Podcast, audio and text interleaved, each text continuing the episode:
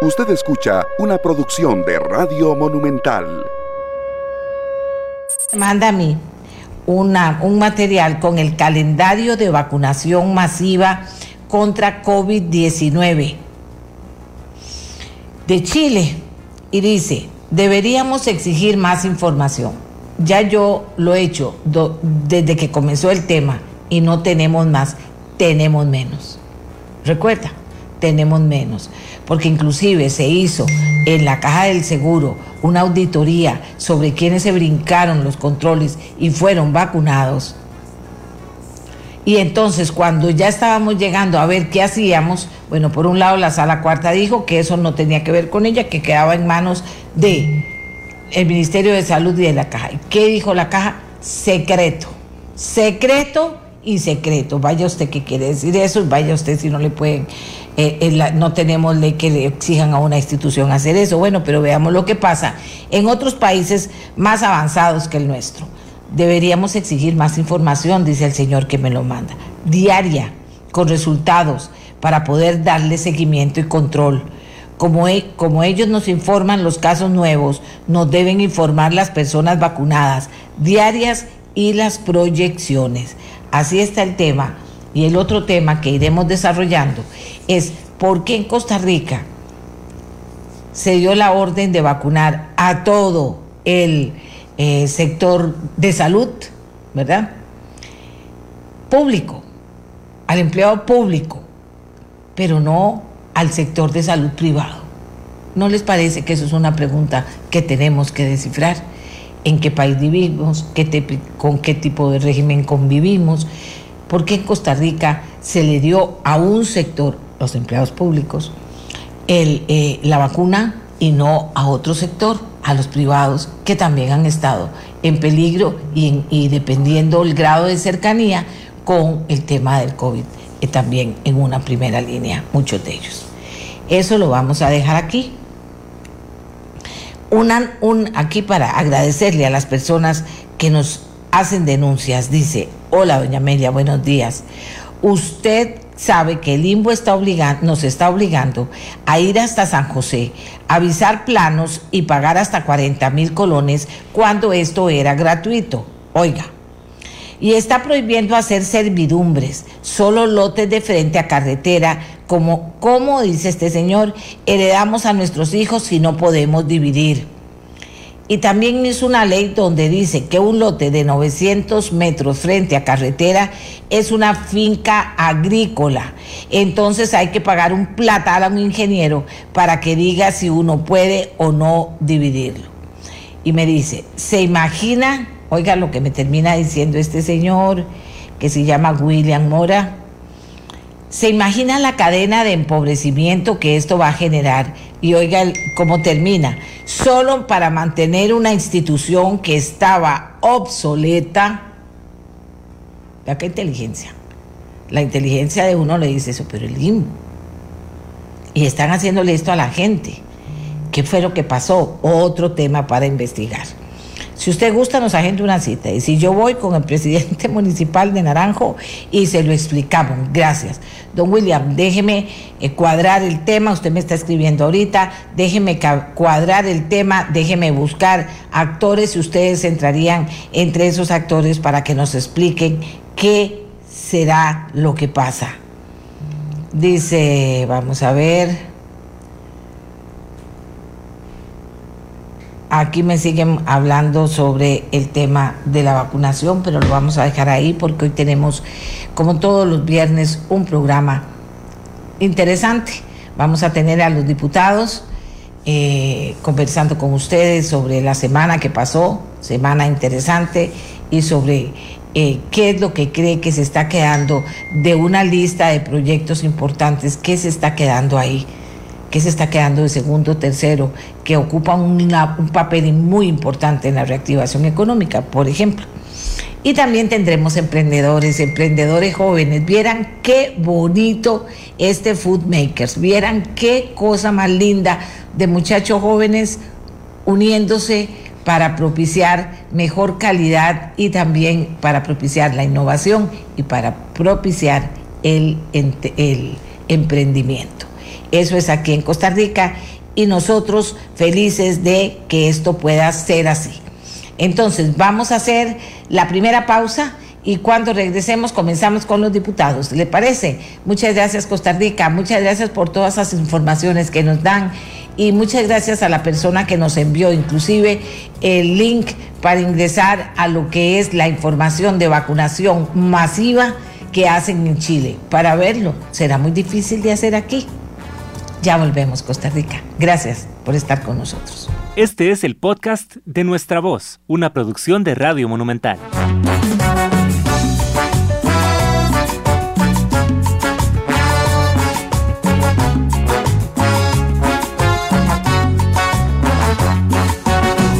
amigos, para los que me preguntan por qué otra vez los diputados todos los viernes, doña Amelia, porque nosotros no podemos ser eh, generalizar en este país. Todos los diputados son malos, no están haciendo nada. Todos los empleados públicos son malos, no hacen nada, no. Tenemos también que escucharlos a todos aquellos que tienen algo que decirnos y algo que presentarnos también. Así que de inmediato empezamos.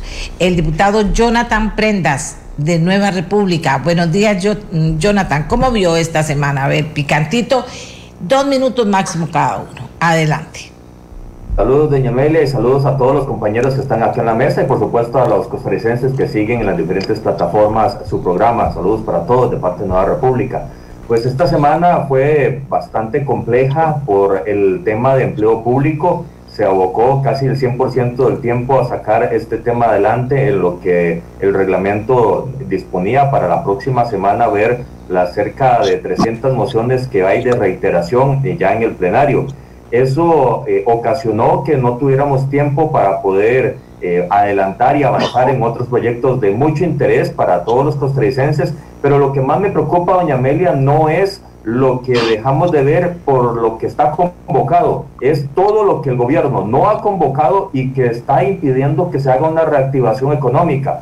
Nosotros en Nueva República hemos eh, presentado 18 proyectos en la mesa para proponerle al gobierno convocatoria para reactivar la economía y ninguno de estos 18 proyectos han sido convocados.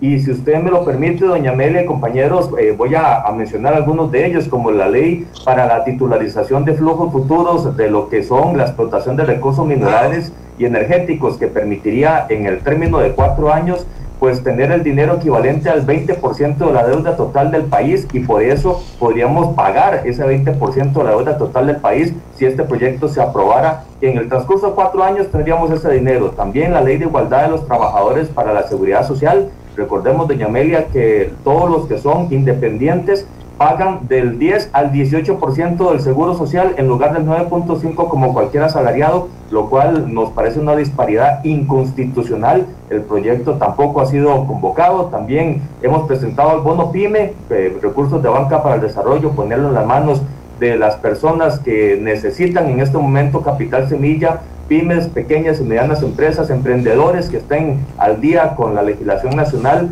3 millones de colones por tres meses de plata banca para el desarrollo y tampoco lo han convocado. Y seguimos avanzando como la ley del turismo para las parques nacionales, también eh, reducir el IVA del 13 al 9%, en Europa lo están haciendo, está dando resultados, la, la, economía se está reactivando y en Costa Rica el gobierno no le interesa ir por este camino, tampoco el pago electrónico de transporte público remunerado a personas, tampoco poner los escáneres, que tenemos una ley para obligar al gobierno en el transcurso del corto plazo poner escáneres en puertos, aeropuertos y fronteras, tampoco lo ha convocado Tampoco ha convocado doña Amelia lo que es la venta de activos ociosos que tiene el gobierno en todo el país, que ni siquiera sabe qué es lo que tiene, le estamos obligando en, esta, en este proyecto de ley a que haga un barrido en el registro de la propiedad, sepa qué tiene, sepa si lo va a usar o no, y vender lo que no para poder tener recursos para pagar la deuda. Tiempo. este, junto con otros proyectos, son muy importantes y no los están convocando, doña Amelia, y eso nos preocupa en Nueva República. Muchas gracias, Jonathan. Ana Lucía Hidalgo, del Partido Liberación Nacional. Ana Lucía. Bueno, Ana Lucía Delgado. Ay, Delgado, otra vez usted me va a matar. Yo creo que es que la, computadora siempre me pone, eh, ya entra y pone Hidalgo Delgado, Ana, Ana Lucía, gracias. No, no se preocupe. Muy buenos días, doña Amelia, a usted y por supuesto que a todas las personas que nos escuchan a través de los diferentes medios. Y un saludo muy especial a todos mis compañeros que nos acompañan a la mesa.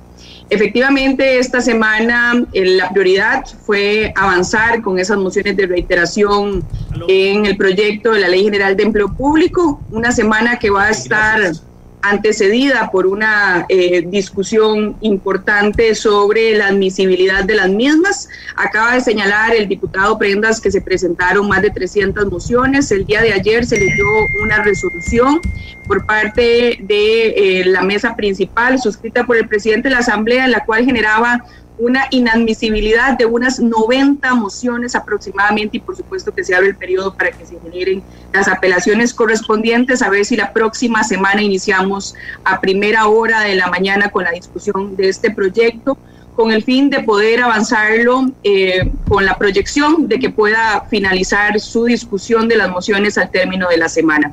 Efectivamente fue una semana que se marcó por esta ley general y que quedaron de lado muchísimos proyectos. Doña Amelia, ya hemos dicho en reiteradas ocasiones la necesidad obligada que tiene este país de generar una agenda de reactivación económica. Por eso esta semana me di a la tarea yo de generar un control político y buscar datos que efectivamente nos den la razón sobre la necesidad de una ruta de reactivación económica. Los proyectos en la Asamblea, unos están convocados, bueno, ahora con la ley de empleo público todos fueron retirados y otros tal cual lo han señalado, no han sido convocados en las sesiones extraordinarias. Sin embargo, doña Amelia, llama la atención que al margen de los proyectos, y eso es algo que subrayó la semana pasada en su programa el diputado Rodríguez Steller, el gobierno tampoco ha generado acciones o planes desde el Ejecutivo con coordinaciones propias en los diferentes sectores a excepción del señor ministro de Turismo, que lo hemos visto en una coordinación interinstitucional,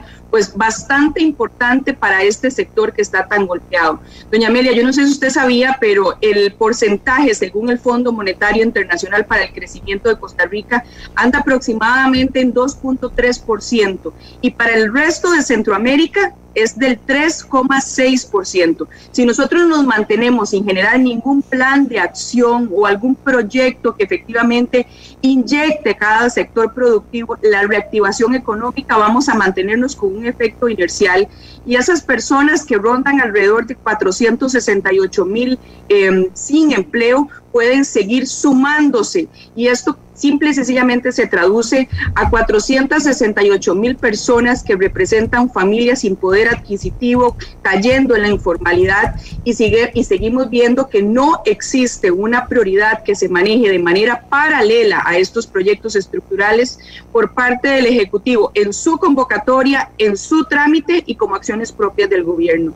No podemos permitir que ese 94% de las empresas, según el INE, que está siendo afectadas por el COVID, se mantengan así. Lo vimos con fondo de avales, doña Amelia, que ya llevamos tres textos sustitutivos y seguimos sin avanzar precisamente por la falta de articulación precisamente del gobierno. Y lo estamos viendo lamentablemente también en la discusión de empleo público, donde se llega al plenario legislativo con un proyecto con una gran cantidad de observaciones importantes donde no vemos tampoco traducido por parte del gobierno cuál es la prioridad. Así que esperemos que esta semana eh, que inicia sea una semana que nos permita sacar una reforma estructural como debe ser, garantizando esa eficiencia y obligando al gobierno de una vez por todas a generar acciones paralelas, temas de simplificación de trámites, temas de inyección a los sectores productivos, coordinaciones interinstitucionales siguen ausentes por parte del gobierno y tampoco se, se traducen en la convocatoria de proyectos de reactivación por parte del Ejecutivo hacia la Asamblea Legislativa. Muchas gracias, Ana, a Ana Lucía. Rodolfo Peña, jefe de fracción del PUS, que está con nosotros. Adelante. Gracias, muy buenos días, doña Amelia, eh, compañeros y costarricenses. En realidad, eh, yo siento que el gobierno todavía no ha asumido ya casi con un poco de tiempo que le queda esa responsabilidad que el país requiere. Y efectivamente, como lo han dicho mis compañeros que antecedieron, el gobierno no se ha comprometido a convocar esos proyectos que vienen a ayudar con el tema de la reactivación económica. Desde la fracción del Partido Unidad Social Cristiana, en los últimos meses del 2018 presentamos 33 proyectos que tienen que ver con reactivación económica. proyectos como por ejemplo para disminuir la, el costo de la energía eléctrica, proyectos para disminuir el impuesto a los combustibles, generación distribuida, que mucho se ha hablado aquí con algunos compañeros de la fracción, en la modificación del artículo 65 del Sistema Bancario Nacional para facilitar los créditos con banca para el desarrollo, para los agricultores, para los ganaderos, tampoco ha habido voluntad de eso. Eh, retomo también el, tema que acaba de, anunciar, de decir mi compañera Ana Lucía, el fondo de avales. Algo que están esperando eh, el fondo de avales eh, es importantísimo siempre y cuando sea enfocado de acuerdo a la necesidad. Si lo aprobamos un fondo de avales solicitando esa infinidad de requisitos para cumplir, que además las personas deben de tener recursos económicos para pagar las certificaciones, las, las las autenticaciones que piden, pues es difícil acceder a esos créditos. Se requiere voluntad eh, política para poder pasar esa cantidad, cantidad de proyectos. Nosotros hemos avanzado muchísimo en, en, esos temas, diciéndole al gobierno que eso es lo que se requiere, pero cuando vemos esas convocatorias que hacen, es lo primero que reviso y digo, bueno, ¿y qué tenemos aquí de reactivación económica? Pareciera que el, que el, grupo económico no tiene esa sensibilidad, pareciera que no entiende qué es lo que está pasando.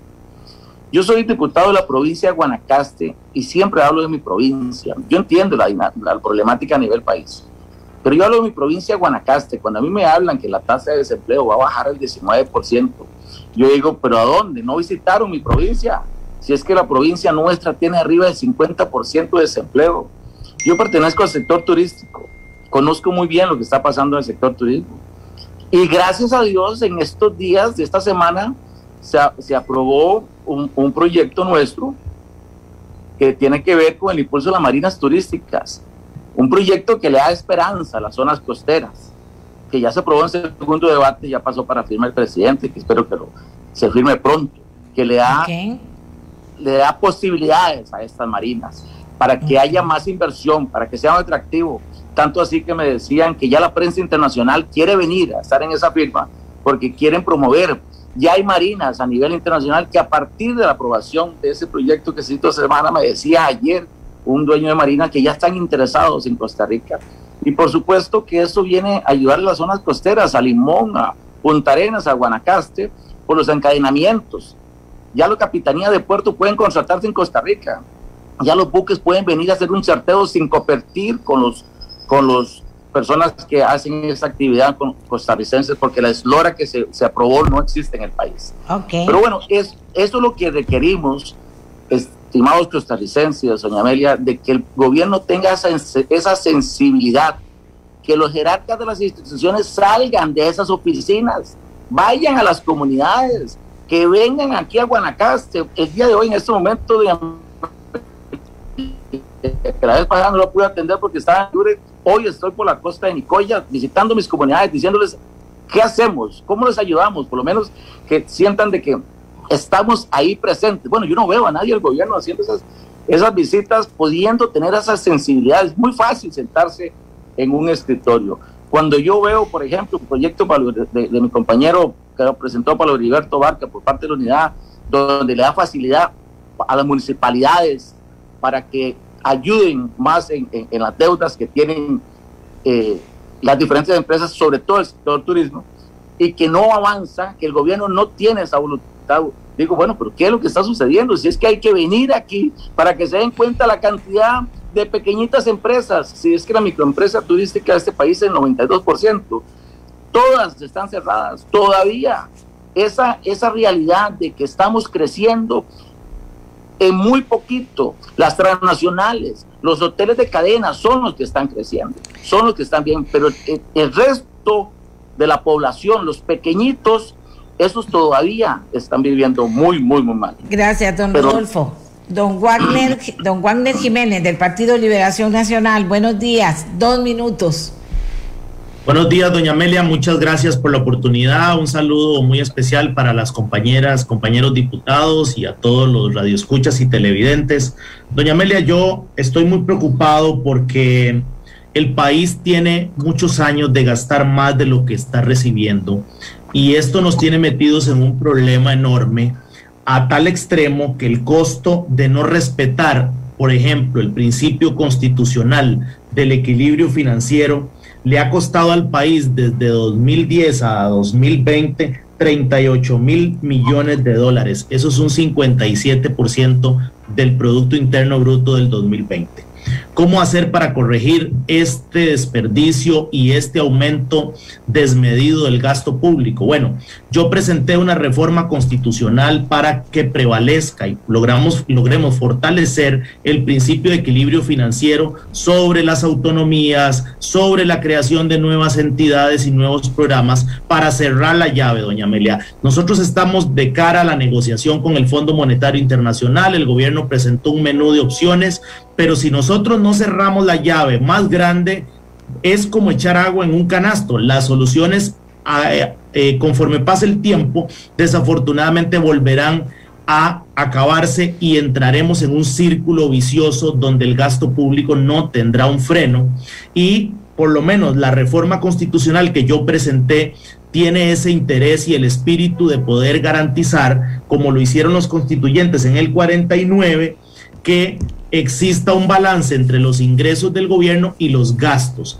Nosotros estamos solicitándole al presidente de la República, así lo, lo hicimos puntualmente los días anteriores, que convoque esta reforma constitucional. Muchos de los compañeros que están aquí en este panel con su firma y yo estoy muy interesado en ver cómo avanzamos con una reforma a la constitución política para que prevalezca el principio de equilibrio financiero sobre las autonomías y sobre cualquier creación de programas y entidades. Solo de esta forma, doña Amelia, podemos cerrar la llave, podemos contener el gasto público y hacer presupuestos en la Asamblea Legislativa más equilibrados y de acuerdo con la realidad financiera de nuestro país. Así que yo estoy en el ánimo de continuar impulsando esta reforma constitucional. Como ustedes comprenderán, el procedimiento parlamentario cuando se trata de reformas a la constitución conlleva de dos legislaturas y sería muy importante y un mensaje muy positivo para el país en el marco del ajuste fiscal que las señoras y señores diputados al menos le demos la primera lectura en esta legislación y ojalá que los nuevos y futuros diputados que ingresarán en el 2022 continúen con esta discusión para cerrar la llave, para cerrar portillos y acabar con los desperdicios y los abusos que han cometido muchos jerarcas a lo largo de los años. Vamos de nuevo a la vuelta. Voy con Jonathan Prendas. Jonathan, no puedo dejarles de preguntar a todos. Primera lluvias en San José, primera inundación en el nuevo edificio de la Asamblea Legislativa. Por más que haya fondo, por más que Fondo Monetario y Negociación, por más que haya ley de empleo público importante, por más que haya mil cosas, Costa Rica ayer casi le da un infarto y ahora todos diciéndome, ya no le va a preguntar, le digo, espérense a la segunda vuelta, porque tengo que preguntarles, Jonathan, es que no se puede hacer nada, es que no van a hacer nada, eh, es que ustedes consideran esto normal. Jonathan. Sí, señora. Eh, a ver, estamos totalmente de acuerdo. Es increíble lo que pasó ayer. Son fallas de construcción impresionantes que no es solo esa, sino son otras y nosotros, eh, por lo menos en Nueva República, mi despacho, sí estamos haciendo las consultas al fideicomiso de cómo va a intervenir eh, esos errores, esos horrores para poder evitar que sigan sucediendo. Esto no es eh, competencia de los diputados, pero todos los diputados tenemos que velar para que los recursos públicos se pues, usen de buena manera. Y estamos pidiendo al Banco de Costa Rica y al Fideicomiso en especial acciones prontas y urgentes y que no se le ocurra decir que viene también a, asumirlo o ponerlo como una carga financiera a las, al presupuesto de la Asamblea Legislativa para que nosotros asumamos esos arreglos. Y igual eh, sucedió en la Municipalidad de Moravia, nueva la municipalidad y también se inundó en las últimas horas con las lluvias que cayeron. Me parece que algo está pasando y no se está poniendo eh, en orden el aspecto constructivo, no se están tomando en cuenta las condiciones muy, muy particulares ambientales que tiene nuestro país. Lo que pasó ayer en la asamblea, eh, de, uno no sabía si reír o llorar, pero no podemos esperar a que entre el invierno para que literalmente se inunde los primeros pisos de la Asamblea Legislativa y que se siga filtrando el agua, por ejemplo, en los ventanales de las diferentes oficinas, como pasó con la mía, que ya tuvieron que ir eh, haciendo arreglos por los exteriores de las oficinas poniendo algún tipo de, sellante particular. Me parece que el, el, fideicomiso tiene que dar explicaciones de cómo va a dar eh, solución a estos problemas y yo creo que todos los diputados estamos en esa misma eh, línea, porque a pesar de que, insisto, no es eh, pues una responsabilidad nuestra, sí tenemos que velar por la sana ejecución de los recursos públicos y eso no puede pasar y que por favor no vayan a hacer entonces una tercera reinauguración, porque eso está mal, Banco de Costa Rica y Fideicomiso. La vez pasada les dije que los iba a traer y, y al día siguiente o dos días después hicieron la reinauguración. Ahora sí, los voy a traer, hagan en reinauguración o no. A ustedes y a quien ustedes me indiquen.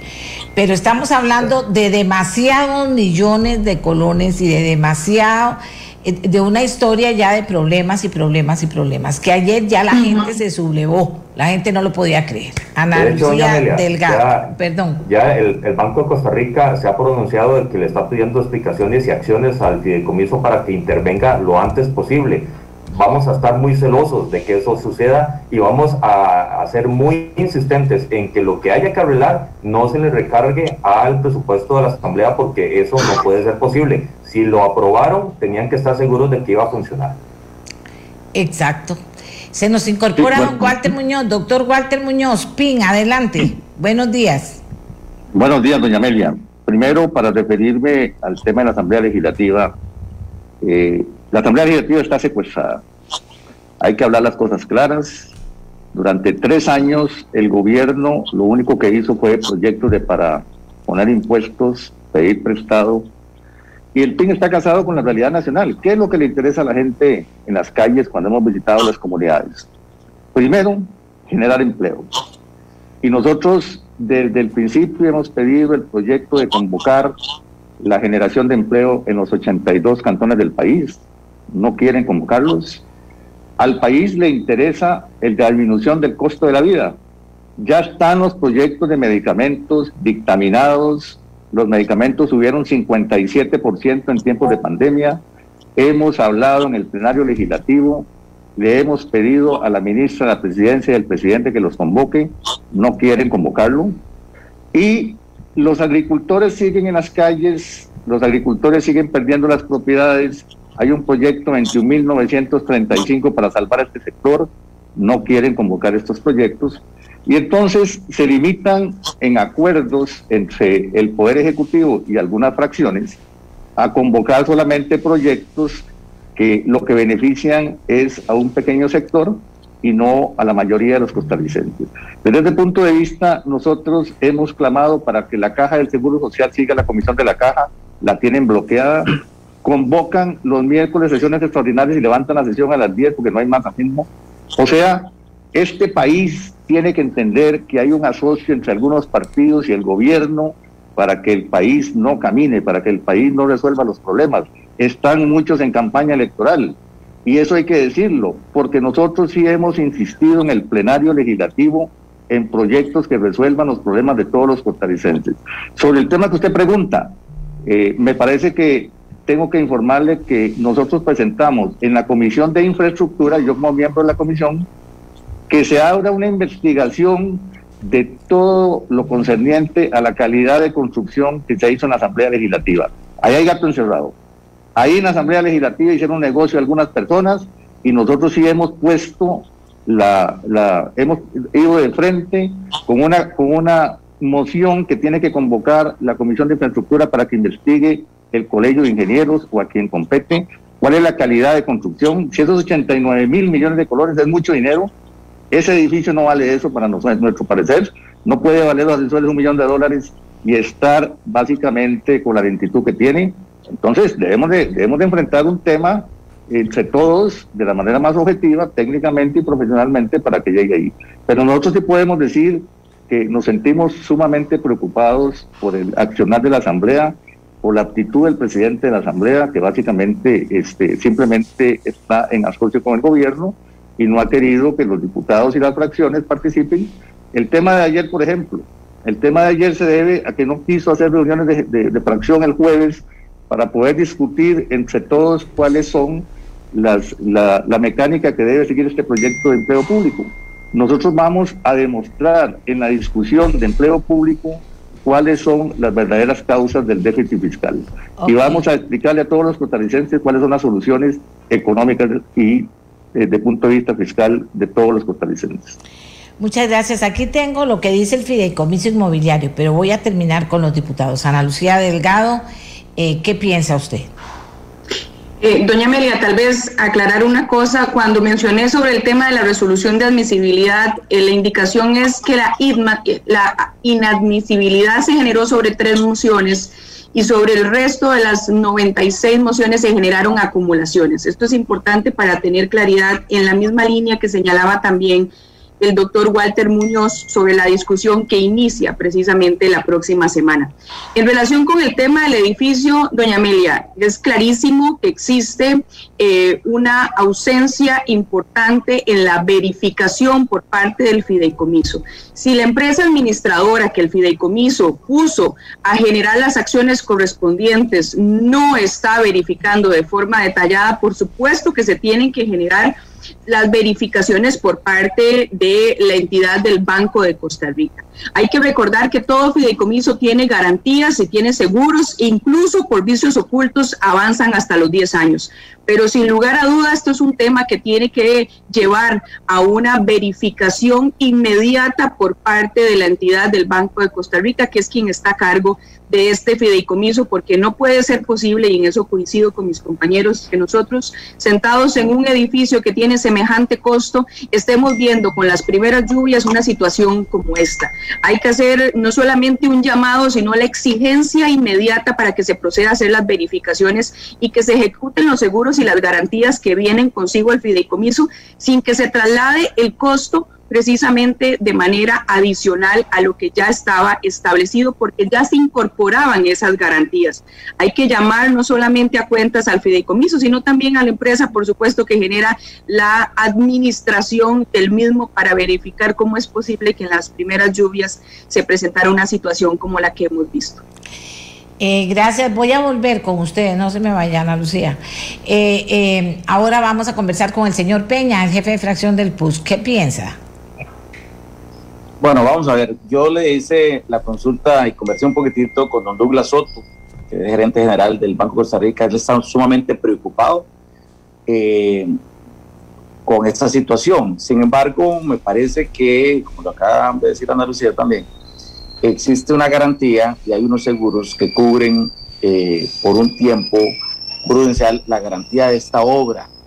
Yo comprendo perfect, perfectamente eh, lo que está sucediendo, la, fiscalización que debemos de tener con los recursos públicos. Sin embargo, eh, como en toda construcción, pues hay algunos fallos y este es muy delicado, un edificio sumamente caro eh, y existe una, empresa supervisora. Sin embargo, tengo entendido que todavía hay unos depósitos de garantía y la responsabilidad de esto recae sobre el fideicomiso y tengo entendido también de que eh, hay unos, unos articulados en el contrato de que esto no le va a competir, no es, no es competencia de la Asamblea Legislativa.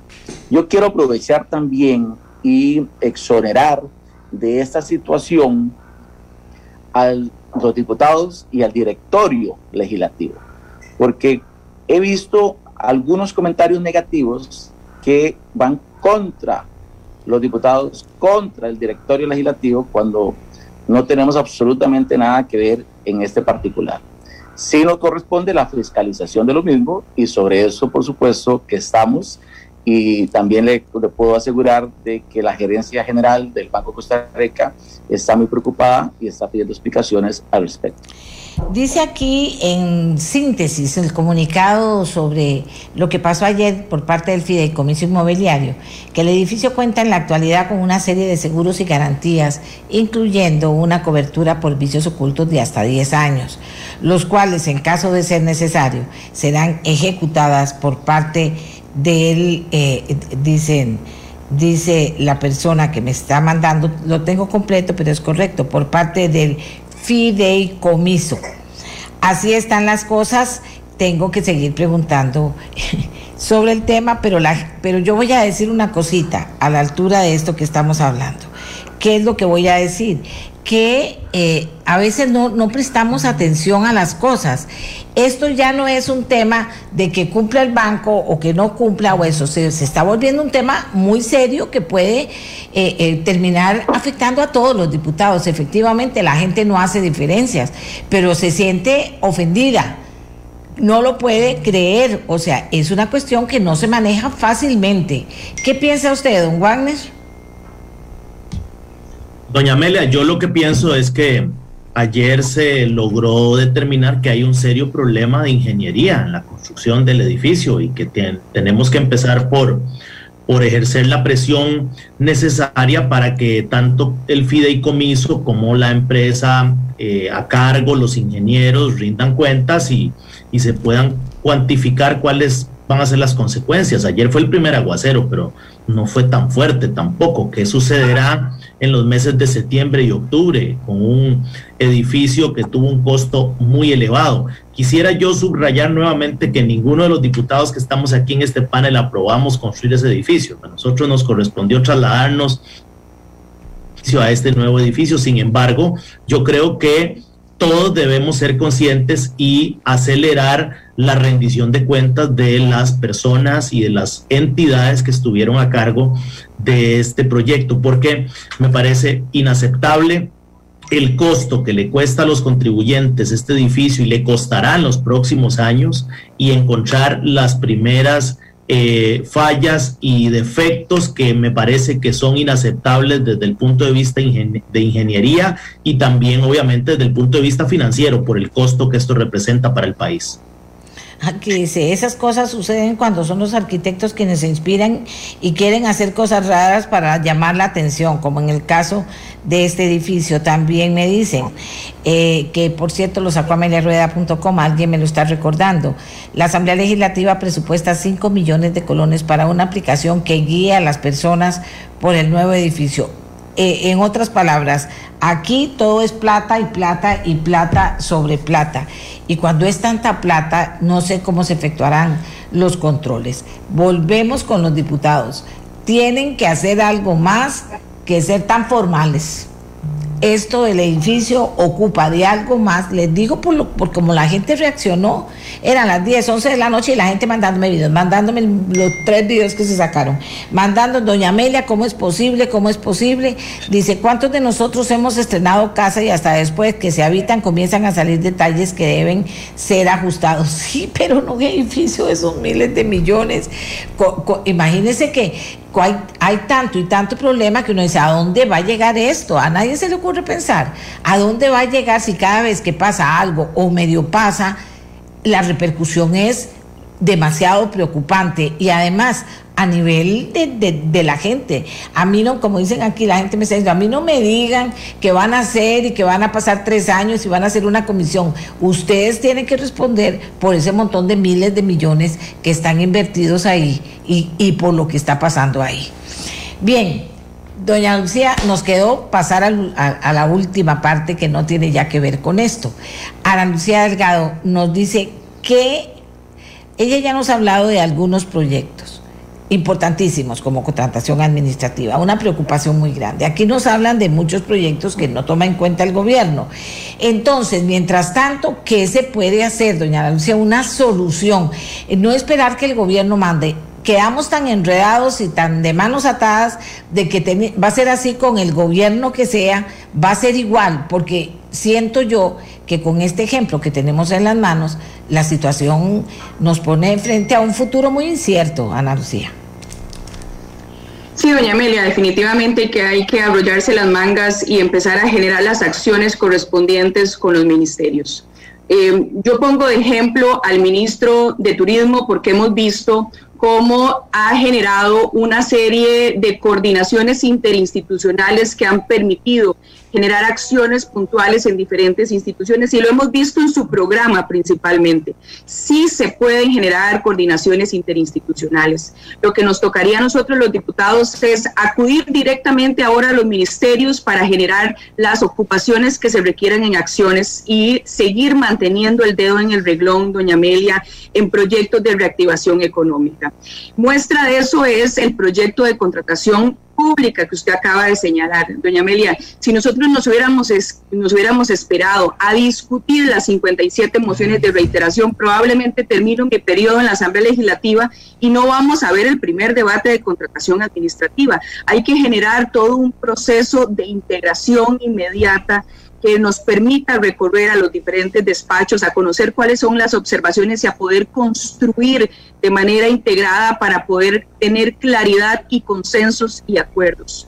Esa claridad, esos consensos y esos acuerdos que se generaron con los diputados y las diputadas que presentaron esas mociones de reiteración con la Contraloría General de la República y con el Ministerio de la Presidencia, permitió materializar mociones de consenso y estar ya a primer debate de una ley tan importante como es la de contratación pública. Pues así se tiene que generar en el resto de los proyectos. Nosotros hemos dicho, por ejemplo, en Hacendarios, que nos vamos a sentar en una mesa a trabajar de manera ya definitiva cuál es esa ruta para generar o el cuarto texto sustitutivo de un proyecto que es elemental en materia de reactivación económica o hacerlo mediante mociones para poder eh, poner a los actores del gobierno y generar esa articulación. Pero sin lugar a duda, doña Amelia, yo lo quiero subrayar. El hecho de que los proyectos no avancen y que no se vislumbre un empuje por parte del Ejecutivo nos obliga a generar mayor control político, pero también nos obliga a exigirle al Ejecutivo que genere las acciones desde esa instancia para generar acciones de coordinación, pero también acciones que se puedan establecer a través de las instituciones sin que pasen por la Asamblea Legislativa. Doña Amelia, es que no todos los proyectos de reactivación económica de este país tienen que pasar por la Asamblea Legislativa para poder ir cerrando una brecha tan importante como la que tenemos en materia de desempleo. Muestra de eso es que lo que estamos denunciando una y otra vez es ese parálisis por parte del Ejecutivo. ¿Qué se requiere? Pues por supuesto que se requiere puntualizar cuáles son aquellos temas y avanzarlos en las diferentes comisiones que puedan revertir una lucha que se ha dado por la ausencia de un plan de reactivación económica. Esta semana que viene, doña Amelia, es una semana clave para poder sacar una ley de empleo público. Una ley de empleo público no solamente que garantiza un tema del acuerdo del Fondo Monetario Internacional, sino una ley que se considera la base de una estructura de un Estado que requiere de manera importante generar eficiencia, un orden y equidad en toda la materia eh, generadora del gasto público.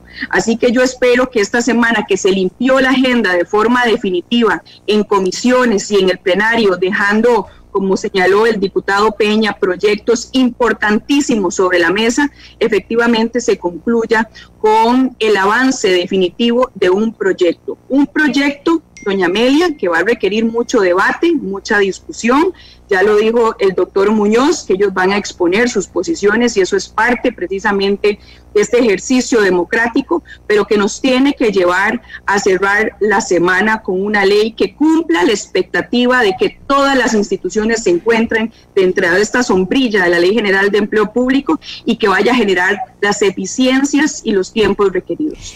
Gracias, don Rodolfo Peña. Como todos todos los diputados que están tienen actividades y tienen reuniones a las 8 y hasta las 8 estamos con ellos.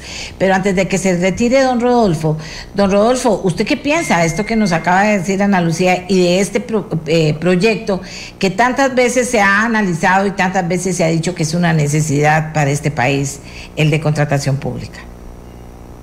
No, no, definitivamente mucho, eh, yo estoy totalmente de acuerdo, he hablado mucho con, con, Ana Lucía bastante y, en la fracción nuestra estamos muy interesados en ese proyecto. Eh, y creo que, de que debemos avanzar en él. Eh, es parte de la solución de lo, de lo, que requiere en este país y viene a ayudar en esos cambios estructurales que, que requiere la situación que estamos viviendo. Pero doña Amelia, mire, en, el momentito que le voy a hablar, yo le quiero expresar a usted la, la, frustración que yo personalmente tengo. Yo poco, usted sabe que yo soy poco de, participar en, los medios, pero yo le voy a contar qué es lo que nos ha costado nosotros diputados, que a veces no hablamos de nosotros mismos, qué nos ha costado a nosotros diputados, ahí adentro.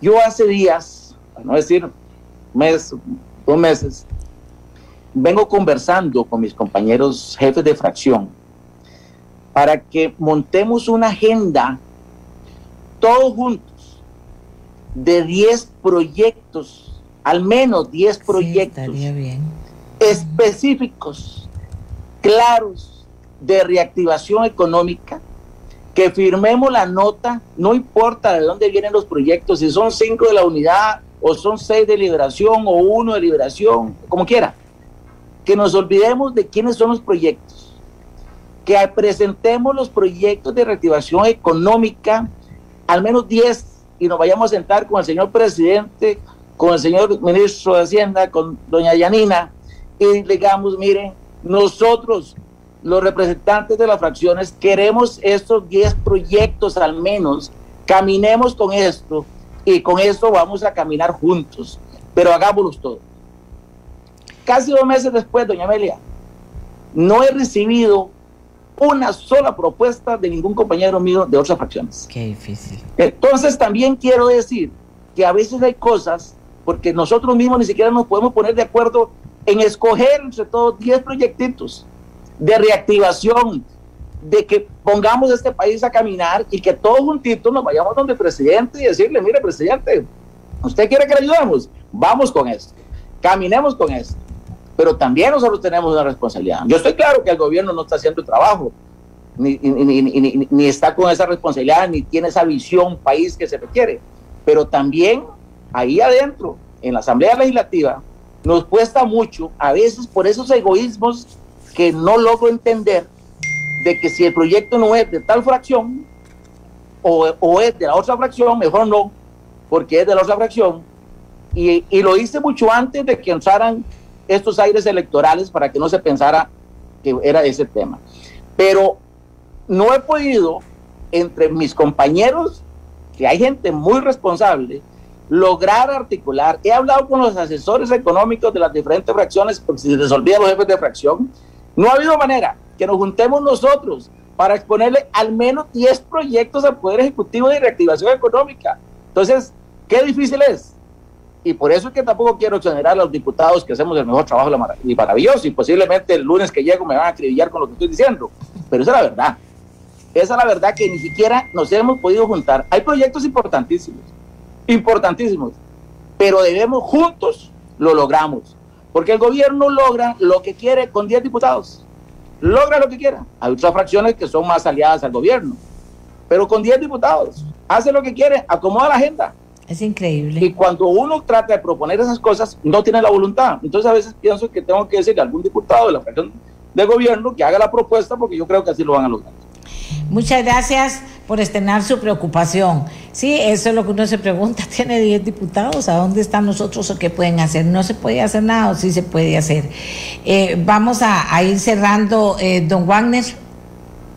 Gracias, doña Amelia. Yo quisiera eh, expresar mi coincidencia con eh, la opinión de la diputada Ana Lucía Delgado en cuanto a la reactivación económica, lo mismo que plantea don Rodolfo Peña, la urgencia de reactivar la economía. Y bueno, yo también soy consciente de que eso no pasa únicamente por la presentación y aprobación de leyes, sino la generación de confianza por parte del gobierno, que los jerarcas de las entidades no se contradigan entre sí. Este país no ha ingresado a la Alianza del Pacífico, por ejemplo. Recuerdo doña Dialá Jiménez cuando estuvo al frente de COMEX decía que era muy necesario ingresar a la Alianza del Pacífico y el ministro de Agricultura decía que no era conveniente. Entonces, yo creo que también esta discusión fuera de la esfera de la Asamblea también genera eh, contradicciones que el, el gobierno debe resolver. Bueno, yo adicionalmente quisiera también, doña Amelia, expresar en estos pocos minutos que tengo la preocupación y el interés por mejorar la educación de nuestro país que se encuentra en una profunda crisis. Soy consciente que hoy los niños, los jóvenes de las escuelas, de los colegios y los educadores lo están pasando muy mal.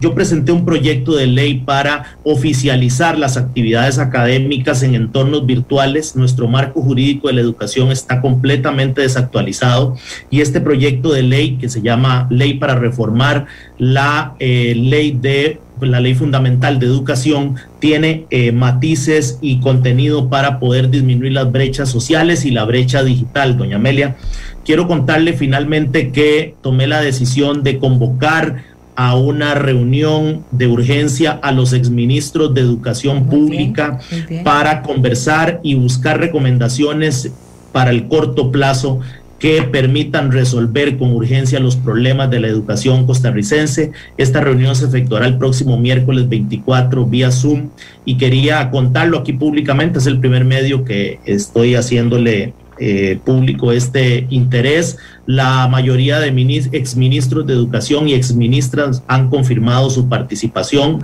y quisiera dejarlo aquí también como una de las opciones que tenemos porque para que un país tenga éxito en el futuro tiene que invertir en una educación de buena calidad y yo no voy a soltar este tema que tiene especial trascendencia porque es un aspecto al, al, desarrollo de, al desarrollo social y al desarrollo económico de nuestro país. Así que quería dejarlo aquí sobre la mesa el interés que existe para que tengamos una educación de calidad la educación tiene un efecto inmediato en la economía y en la generación de empleo y las oportunidades para todos y yo seguiré insistiendo en la urgencia de modernizar la educación, reducir la brecha digital y ampliar la igualdad de oportunidades. Gracias, muchas gracias, de verdad, es, es un gran tema y una bonita iniciativa. Y cerramos con don Walter. Eh, adelante, doctor, ¿con qué cierra usted este, esta semana? Eh, doña Amelia, en honor, a la verdad, y usted es testigo, desde el primer año legislativo yo planteé la posibilidad de una comisión de reactivación económica y yo mandé los proyectos que el PIN presentaba sobre la mesa, entre ellos la generación de empleo cantonal. Eh, pasaron dos años y nuestra fracción no ha recibido ninguna propuesta de que continuemos en, en, en unión para hacer esos 10 proyectos. Normalmente algunas fracciones excluyen algunos partidos para poder eh, ir adelante. Segundo, nosotros creemos que la reactivación económica no se puede generar si no resolvemos el tema sanitario. Y le hemos hecho la propuesta al ministro de Salud y al presidente de la Caja desde la, desde la comisión de cómo Costa Rica ya estuviera totalmente vacunado con el programa de diversidad de adquisición de vacunas y la posibilidad del Fondo Regional Latinoamericano que nos hubiera permitido comprarlas mucho más baratas. Eso haría que Costa Rica fuera el primer país del mundo inmunizado en forma total y no han querido aceptar una oferta en donde tenemos la posibilidad, primero, de aprovechar un fondo regional y segundo, de resolver el problema sanitario para poder entrar en la reactivación económica, en el turismo de un país que como Israel, por ejemplo, que ha ido con el más del 90% de inmunización, está permitiendo actualmente reactivar la economía y el turismo. Nosotros creemos que el problema básicamente es que no quieren aceptar las buenas ideas y que normalmente la Asamblea Legislativa cree que el tema del empleo público va a resolver un problema que se llama déficit fiscal. Hace una semana presentamos ante 40 sectores que nos están apoyando, sectores profesionales, solidaristas, cooperativistas, el tema de los ambientalistas, comunalistas y muchos más que le va a hacer llegar a usted, todos coinciden en una propuesta para resolver el déficit fiscal sin impuestos, sin préstamos y con la posibilidad realmente de atacar la evasión, de atacar la ilusión, de atacar el contrabando y lograr realmente que Costa Rica entre en la reactivación económica con una propuesta que es lo que voy a presentar en la discusión esta semana y voy a demostrar cuál es la solución verdadera al problema fiscal y económico de este país. Muchísimas gracias a todos, de verdad, muchísimas gracias a todos por, por la participación. Ustedes los oyeron, ellos también tienen algo que decir. Me parece que es que ahí se, se hizo un círculo nada virtuoso, se hizo un círculo ahí todo lo contrario que, que nos lleva a eso, a afirmar por qué con 10 votos el gobierno puede sacar proyectos que no son los que son importantes. Por ejemplo, eh, el, el, otro tema es qué pasó con esta propuesta del doctor y la vacuna. ¿Por qué no? ¿O por qué sí? Es raro, es raro. Ellos no aceptan nada o no les importa o ya tiraron la toalla o tienen otra idea, quieren otro país o no sé. Pero la verdad es que estamos metidos en un zapato. Le agradezco mucho a los diputados su participación. Eh, Douglas de Punta Arenas dice, un ejemplo de lo que indica la diputada Ana Lucía Delgado de proyectos que son responsabilidad del Poder Ejecutivo para reactivar la economía. Un ejemplo es la propuesta que la presentamos este programa hace dos años o tres. Un ejemplo es la propuesta de construir una planta tunera que, generaría 1.500 empleos en Punta Arenas y llevamos dos años sin avanzar. Mientras tanto, la cuota tunera para pescar en aguas internacionales sigue sin utilizarse. Una inversión de 150 millones de dólares que son recursos privados. No pedimos un solo colón al gobierno. Vean Costa Rica. Son cosas que no son mentiras, son hechos que están pasando y que uno a veces de verdad no se encuentra explicación. Hacemos la pausa.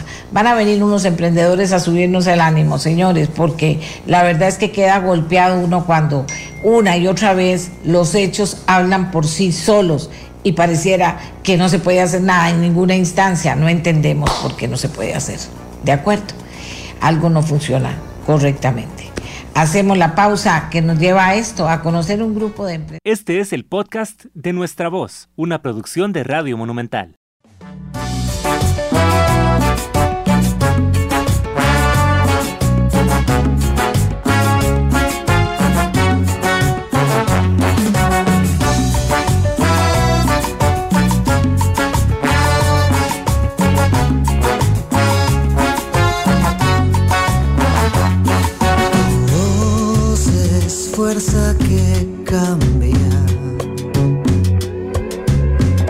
Latido de un corazón. Tu voz sana y alivia. Tu voz es milagro y acción. Tu voz pide justicia pide pan, ternura y amor.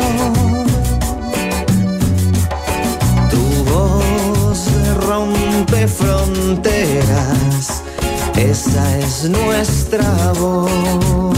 Hay gente que me dice, qué deprimido que me pongo cuando oigo estas cosas, o qué deprimida que estoy con oír las cosas que escucho. Si hasta los diputados están deprimidos, ¿qué se puede hacer aquí? Se pueden hacer cosas, Costa Rica, se pueden hacer ahora y a futuro cercano se pueden hacer más todavía. Y ocupamos una, una, una puerta abierta, una posibilidad, y la tenemos en este dedito. Bien, quiero hablarles de un proyecto bien interesante. La gerente y fundadora de, del proyecto, que ahorita se las presento, cuando le pido que me diga cómo quiere que lo presente al proyecto, dice, Foodmakers nace a partir de nuestra pasión por la industria de los alimentos. Desde nuestra experiencia como fruta dulce de Costa Rica, una pyme con muchísimos años en el mercado, que sabe lo que es emprender y todos los retos que esto implica, nos hemos dado a la tarea de ayudar a la industria alimentaria nacional en el año 2000, nuestra marca principal, Tricopilia, yo digo que, bueno, por lo menos mi, mi, toda mi generación la conoce muy bien. Nuestra marca principal, Tricopilia, cumplió 90 años de estar en el mercado. Y sabemos que el aprendizaje de tantos años puede ser muy enriquecedor para empresas o personas que están comenzando ese camino. Uno de los principales retos que enfrentan los emprendedores es la alta inversión de recursos y tiempo que implica desarrollar un producto y producirlo con las condiciones correctas, permisos, registros sanitarios, equipo costoso, etc. Ella se puso a pensar, pensó y pensó y fundó este emprendimiento Ella nos va a hablar más de él y es María José Morales Dada, gerente de Food Makers. Gracias por compartir con nosotros esta aventura y esta historia, María José. Cuéntele a los costarricenses. Gracias, doña Amelia, por la oportunidad, por la oportunidad de, dar a conocer el proyecto, pero también de dar a conocer eh, historias de éxito de gente que está emprendiendo en medio de una situación mundial complicada. Eh, nosotros somos un emprendimiento también, que, que nacimos en medio de una pandemia, eh, con recursos limitados y con, con, ideas de volar muy grande y, volar alto, ¿verdad? Y en medio de esa pandemia, bueno, desarrollamos un proyecto de la mano con la empresa hermana de nosotros, que es eh, Fruta Dulce de Costa Rica, con la marca Tricopilia, y a partir de todo el bagaje y toda la experiencia que tenemos en la industria de los alimentos, que es la, el la gran pasión de, bueno, mía y de mi familia, porque es con, con mi mamá y, y, mis hermanos que desarrollamos el proyecto. Entonces eso okay. eh, nos motivó a, caminar y darle la oportunidad. María José, para hablar un poquito de hace 90 años. Imagínense, tenemos 90 años en el mercado con la marca Tricopilia. Eh, ha sido un camino largo de mucho aprendizaje. Eh, de, una pyme pequeña que en los 80 tuvo dificultades, eh, ¿verdad? Y que, que, redujo su tamaño considerablemente y que en los 90 y, y ya en los 2000, bueno, estamos eh, dándole otro empuje a la empresa y a partir de esa experiencia y todo el conocimiento que tenemos en la industria, pues queremos aportar, ¿verdad? Queremos, queremos dar nuestro granito. hemos sido muy bendecidos porque tenemos muchas muchas, hemos tenido buenas oportunidades en el mercado y queremos que la gente pueda tener las mismas oportunidades que nosotros hemos tenido y que tengan que ahorrarse el camino, ¿verdad? Nosotros nos vemos también como una plataforma de crecimiento y consolidación de, esta, de estas empresitas pequeñas que están tratando de desarrollarse y ya nosotros hemos pasado ese camino y bueno, queremos darle todas nuestras ideas, todos nuestros tips, todo el conocimiento para que la gente pueda eh, avanzar con mayor rapidez y pueda tener eh, un, negocio consolidado pronto. ¿Y qué fue lo que se les ocurrió a usted y a su familia? A ver. Bueno, Food Makers es un, es un emprendimiento que lo que busca es ser una plataforma. Entonces, para eh, una de las principales trabas o, o, de, los, de los principales retos que enfrentan los emprendedores es tener un producto, ¿verdad? Tener la idea y cómo lo llevo al mercado. Y para llevarlo al mercado es muy importante eh, producirlo, ¿verdad? No lo puedes llevar al mercado si no tenés un lugar seguro donde producirlo. Para producirlo puedes, tenés que invertir 50 mil, 100 mil dólares en equipo, trámites, permisos, conocimiento, que es muy importante, saber cómo ir desarrollando el producto. Entonces nosotros lo que hacemos es que aportamos un espacio eh, con todas, con todas las, las condiciones para la producción inocua de los productos, con todos los permisos y eso les permite a ellos sacar registros sanitarios y no tener costos fijos altos ni costos de inversión altos donde, donde puedan venir a producir y saltarse ese primer paso que es, que es el, un tamiz importante, ¿verdad? Que, la gente ahí se queda porque no tiene 25 mil dólares para una marmita o no tiene, digamos, el tiempo para sacar los permisos o en su casa cuando están produciendo no les van a dar un, permiso de funcionamiento, entonces de ahí no va a poder sacar, digamos, su producto más allá de redes, ¿verdad? Entonces ese es uno de los, de los servicios que damos.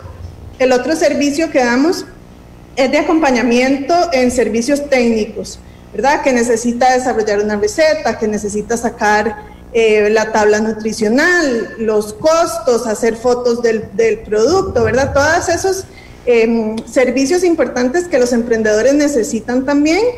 El, tercer pilar em, de, nuestro trabajo es la capacitación, ¿verdad? Queremos ofrecer capacitación para que la gente eh, tenga el conocimiento para poner a, caminar más rápido su, su, emprendimiento. Por ejemplo, ahora estamos buscando emprendedores que quieran recibir un curso eh, sobre etiquetado de producto. Un curso sencillo, 10 tips, cuáles son, cómo hacer que una etiqueta venda el producto en el mercado, ¿verdad? Entonces ese tipo de capacitación que es muy importante para poder impulsar los, los emprendimientos y el cuarto pilar es eh, nuestro objetivo final es crear una comunidad de emprendedores en donde la gente se sienta cómoda compartiendo sus experiencias, ¿verdad? Que si Gloriana sabe dónde encontrar tal materia prima y le puede dar ese acompañamiento a otra persona que está empezando el camino, ¿cómo podemos hacer esa sinergia y que, todos los que estamos en alimentos pues nos empujemos juntos y, y hagamos crecer la industria? Porque eh, a veces la innovación en alimentos es muy cara, ¿verdad? Entonces, eh, si todos nos acompañamos, eh, tal vez podamos hacer de Costa Rica un, productor de, innovación, como, es el caso de Luis Eduardo, ¿verdad? Que está tratando de hacer un producto innovador que en el país no se, no se produce. Bueno, ya vamos a tener tiempo de conversar con Gloriana y Luis Eduardo sobre su experiencia a partir de este emprendimiento, su propio emprendimiento. Pero le voy a contar una cosa, María José. Yo aquí en el teléfono 84747474 recibo muchas eh, opiniones de la gente y le voy a contar lo que me está diciendo la gente. Quisiera saber dónde compro tricopilia. Otra persona. Quisiera saber dónde vete unos chocolates con tricopilia que me han contado que son muy buenos, pero no los encuentro en el súper. A ver, ¿dónde está tricopilia y dónde están estos chocolates con tricopilia para que la gente los busque? Muchas gracias. Eh, bueno, Tricopilia está en los principales puntos de venta del país, ¿verdad? En todas las cadenas de supermercados y en puntos de venta pequeños, eh, pulperías, abastecedores, ahí nos pueden encontrar. Específicamente la línea de chocolate se encuentra en puntos de venta más grandes como cadenas de supermercados, ahí los, los pueden encontrar, son unas bolsitas eh, que usualmente están guindadas en un pin y, y tenemos varios sabores, guayaba, fresa tricopilia de guayaba. Vos te imaginas aquello, qué belleza. bueno, qué delicia. 90 años, imagínense ustedes. Bueno, Gloriana Sainz eh, tiene su emprendimiento de snacks saludables. Preséntenos, Gloriana, este emprendimiento suyo y cuéntenos la historia también. Hola, buenos días. Bueno, sí, muchísimas gracias de verdad por invitarme también en esta mañana. Eh, mi emprendimiento se llama Bite Cooker y también nace de una necesidad de dos cosas importantes. Una, tener snacks saludables a mano y dos, yo, es de conocimiento de la mayoría que ahora hay muchos alergenos, ¿verdad? Y cada día la población es un poquito más sensible a ciertos eh, productos en la industria de alimentos y entonces, bueno, yo soy intolerante a la lactosa y al gluten y de ahí nació la idea de hacer snacks saludables que fueran ricos y que fueran bajos, bueno, no contienen azúcar, no contienen gluten ni lácteos. Entonces estoy así, de esta forma, digamos, cubrimos muchas necesidades de personas donde en la industria pues existen alimentos, pero muchas veces no son tan ricos. Cuando la gente piensa como en algo saludable, piensa en algo light inmediatamente el paladar no nos dice como que va a saber de lo mejor, ¿verdad? Entonces, Bite Cooker, ese es como, la, como el compromiso que tenemos de que nuestros productos no sean bajos en azúcar y demás, pero que sean realmente ricos. Nosotros, al igual como mencionaba María José, tenemos dos años y medio en el mercado, pero la pandemia nos ayudó un montón a poder crecer muchísimo más y a tener una línea nueva de productos que son los untables, que son los que precisamente estamos trabajando con Food Makers para poder tener los registros sanitarios que mencionaba María José y poderlos ya vender a mayor escala. ¿Qué, ¿De qué se trata este? Estos, bueno, por aquí traje los estrellas, ¿verdad? Son leches condensadas sin azúcar. Esa es la mejor eh, forma entonces de son aptas. Perdón que esa es la mejor forma de vender, enseñándole a la gente de qué se trata y a dónde se vende. Sí, este, tenemos sabor regular, que es como la leche condensada normal, y esta es la nueva, que es la de chocolate, que también es leche condensada sin azúcar, sin embargo, con el sabor específico de chocolate. Em, y entonces esos son como los productos que han sido estrellas. De hecho, nuestro emprendimiento empezó con, con cupcakes y de hecho en este momento no, no, no, eh, no, tenemos en el mercado los cupcakes, pero hemos ido ampliando la gama de productos. Tenemos galletas, tenemos alfajores que no están rellenos de dulce de leche, sino que hacemos un dulce especial de dátiles con mantequilla de maní. Tenemos mantequilla de maní, mantequilla de almendras, eh, almendras caramelizadas también, que es un snack súper super fácil de andar en todo lado y, muy rico. y tiene como ese crunchy, ¿verdad? Que a muchos nos gusta. Entonces, poco a poco hemos ido desarrollando nuevos productos también dentro de la gama de Bite Cooker. Ahora, dígame una cosita, ¿se venden a dónde? Porque es que eso es súper importante. Cuando usted me habla libres de gluten, de lácteos y de azúcar, usted tiene ahí un público eh, cautivo enorme, ¿verdad? Que efectivamente ha ido creciendo día con día. ¿Dónde los encuentran? De momento los comercializamos nosotros directamente y estamos en dos páginas más. Todo lo hacemos, digamos, por medio de e-commerce, ¿verdad? Eh, ahorita, o sea, me pueden contactar a mí por medio de las redes sociales, que es eh, by Cooper, ¿verdad? También estamos en la Canto, que es precisamente los que nos proveen el, el monk fruit, que es con el azúcar que endulzamos los productos, porque a diferencia de la esplenda o la stevia, estos dejan como un saborcito residual que a veces a muchos no les gusta, versus el monk fruit, que es como el azúcar que utilizamos para endulzar, que no tiene calorías y no tiene ese sabor residual. Entonces, endulza exactamente igual al azúcar de mesa, que es a lo que estamos acostumbrados. Entonces, los chicos de la Canto también tienen nuestros productos en su página y estamos en un mercado este, que es vegano también, también es 100% online, que se llama Varieta Market.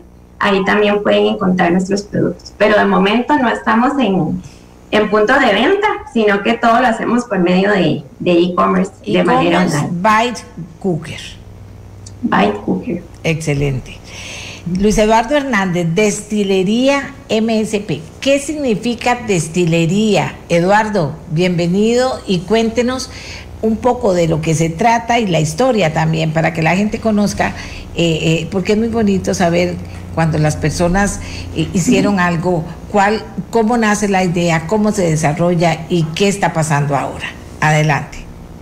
Claro, buenos días, doña Amelia, buenos días, María José y Glory, gracias por el espacio. Eh, bueno, nuestro emprendimiento apoyado eh, en Food Makers es eh, una destilería. Queremos ser la primera destilería del país. ¿Cómo nace? Al igual que Glory, nace a partir de la pandemia. la pandemia, yo y dos amigos más estábamos un abril eh, como todos, en las restricciones, ¿verdad? Eh, encerrados y conversando. Uno de ellos estaba eh, preocupado por, por, la situación económica y la situación laboral. Y, y bueno, dijimos, echémonos un trago, es lo único que podemos hacer. Y en ese momento dijimos, ¿y qué tal si nosotros pudiésemos preparar nuestros propios tragos? Empezamos a averiguar, empezamos a hacer un, estudio de mercado y notamos de que puede haber una oportunidad, y la hay, una oportunidad en el mercado de gin, gin and tonics. Eh, mi persona y otro amigo eh, somos químicos, el otro amigo es arquitecto, Mario es arquitecto, pero con una creatividad increíble. Entonces eh, pusimos nuestro conocimiento químico al, al, servicio del proyecto y pues nació Alan Bites. Este que usted ve acá, que este muy probablemente se lo hacemos llegar doña Amelia, claro. enseñémoslo, enseñémoslo, a ver, para que se lo, más arriba, subirlo, subirlo. Vean ustedes cómo nacen las ideas y los proyectos. Qué cosa más linda. Adelante. Entonces, eh, por supuesto, en este caso, dado la naturaleza del producto, que es una bebida alcohólica y toda esta cuestión, necesitábamos de un aliado que nos ayudara en el proceso de adquirir los permisos y los registros, más que en meses siguientes hubo, hubo un escándalo acerca del metanol y toda esta cuestión en los, en los licores, y nosotros tenemos completa y totalmente claro de que hay que hacer las cosas bien. Entonces, eh, ahí apareció Food Makers. Conversamos con María José y María José nos explicó el alcance de su proyecto, el poder usar el, el espacio de laboratorio para poder hacer nuestros productos, poder usar eh, sus instalaciones y sus eh, permisos para poder nosotros optar por los registros sanitarios. Y ese fue en buen costarricense una salvada era lo que nos tenía aprisionados, porque como dijo María José, la inversión inicial, si no existiera Food Makers, podría andar por 150 mil dólares.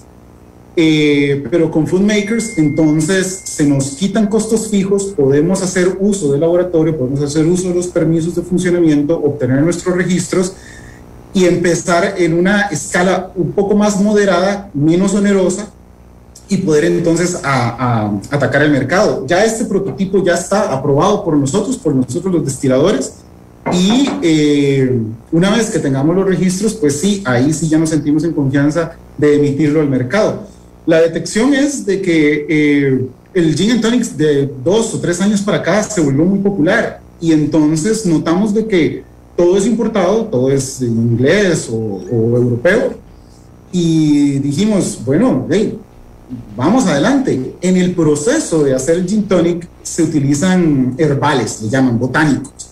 Y en Costa Rica la diversidad de botánicos es increíble. Entonces dijimos, bueno, podemos hacer un gin, una ginebra, tal que tenga botánicos endémicos de la región, un gin costarricense, y que podamos competir de tú a tú con estas marcas eh, europeas. Eh, estamos muy satisfechos con el producto, le hemos puesto de todo, eh, naranjas agrias y otras cosas por el estilo. Así que en cuanto estén los registros, doña Amelia, esta botella le va a llegar a usted. bueno, pero dígame una cosa, están apenas en el proceso, no lo han terminado. Está, perdón, doña Amelia, que le he interrumpido, ¿me decía? Que, que si están todavía en, en el proceso, o sea, todavía el lanzamiento no se ha dado. Correcto, todavía no hemos hecho el lanzamiento, pero la, como le comentaba, por la naturaleza del producto como tal, que es un producto eh, alcohólico, una bebida alcohólica. Entonces, en nuestro caso, eh, las pruebas organolépticas, o sea, las pruebas que hemos hecho han sido muy en un grupo cerrado, amistades y familiares, y queremos tener los registros antes de hacer el lanzamiento del producto al mercado. Pero esa sonrisa, mire, aquí dice Alejandro, esa idea y apoyo de Food Makers es impresionante, genial. Oiga, qué bonito. Así me gusta. Aquí dice Liliana, ya hice el pedido de los productos de Bite Cooker. Excelente, Liliana. Y Nidia me dice, doña Amelia, ¿cómo se escribe el nombre de la página? Entonces ya se lo voy a poner, no se preocupen, que yo aquí les contesto ahorita. Pero me parece a mí que ¿En qué se diferencia si eso se puede decir? Yo no soy tomadora, entonces no sé cómo plantearlo, pero ¿en qué se diferencia de lo que nos viene de afuera esto que sale de Costa Rica? Eh, doña Amelia, cuando se hace el gin, el, el, destilador utiliza estos botánicos tratando de, darle un sabor particular, y ese es el arte, digamos, del destilador, del que hace la ginebra. Le da con estos botánicos cierto carácter al licor que usted después cuando hace la mezcla con el agua tónica, entonces lo percibe en el paladar. Pero estos botánicos que se utilizan eh, por lo general son de corte europeo, supongamos eh, alguna, alguna planta herbal o algo por el estilo que es endémico de la región. Nosotros aquí en Costa Rica, con la diversidad que tenemos, entonces queremos eso mismo, aportarle cierto sabor proveniente de estos, de estos botánicos, pero que sea más tropical, más propio de nosotros, más propio de Costa Rica. Entonces, lo que ocurre en el proceso es que el alcohol usado empieza a hacer una infusión, empieza a extraer esos sabores de los botánicos y luego usted hace el proceso de destilación. Nosotros, eh, esa, ese es nuestro know-how, digamos, eh, cuál es la receta y combinación de diversos botánicos, herbales, cosas por el estilo, para poder darle el sabor al, al, al licor y luego, y bueno, ya lo envasamos y, y, a comercializar. Nuestra visión con respecto a este proyecto es de que eh, sea el gin, la ginebra de Costa Rica y que el turista y local, cuando se tome un gin and tonic, sienta en su paladar el sabor de Costa Rica, que recuerde Costa Rica. Y por eso, bueno, la, la, la etiqueta un poco, un poco más eh, artesanal y evocando nuestros orígenes indígenas y cosas por el estilo. Y bueno, el nombre, el nombre del gin es Alan Bites. Eh, esto fue un juego de palabras que entre mis socios y yo estábamos haciendo de cómo le ponemos. Y entonces uno dice, eh, bueno, eh, se destila en alambiques, ¿verdad? En La historia de, los destilados era que se destilaba en alambiques. Y entonces el otro compañero dijo, ah, sí, Alan Bites. Y entonces fue de, ok, ese es, ese es el nombre, Alan Bites. La Ginebra de Costa Rica. Qué bonito. Me encantan esas historias. Aquí dice Manrique García, hay un tema muy complejo cuando hay ideas que ocupan de poder ser patentadas, ya que los costos de los trámites son muy costosos. El MISID debería tener programas para ayudar a patentar ideas de mucha gente emprendedora. ¿Qué piensa usted, Luis Eduardo? Ok, la barrera, sí, cuando hay emprendimientos, vamos a ver, eh, ha, ha, sido difícil cuando uno tiene ciertas ideas y quiere explorar el, el crecimiento de esta idea y se topa de que eh, la barrera económica es bastante alta. A veces la barrera técnica no lo es. Por ejemplo, en mi caso somos dos químicos y un arquitecto. Entonces, para el tema de diseñar la planta tenemos al arquitecto. El tema técnico, pues estamos nosotros dos. Y estoy seguro que Glory tiene el, el tema técnico completamente dominado. Es la barrera económica la que, la que a veces lo frena uno. Y uno tiene buenas ideas. He visto muy buenas ideas de muchos emprendedores allá afuera cuando hablamos con María José, que fue, eh, o sea, fue una pura coincidencia, hablamos con María José y María José me muestra el bello laboratorio que tiene ahí. Yo creo que ella me vio donde se me encendieron los ojitos. Y, recuerdo que le dije a María José, y, y, María José, ¿y yo puedo hacer esto? Y ella me decía que sí, que sí. Y fue tan refrescante que esa barrera se, se minimizara, ¿verdad? Que encontrara otro emprendedor que entendía mi dolor y que me decía, no, no, yo te lo facilito yo te facilito esto, te facilito aquí, te facilito allá. Eh, con mucha emoción fui a de mis socios y les conté y fue, y fue como, ok, empecemos, empecemos con el proceso de, de, registrar, eh, reunámonos, hagamos.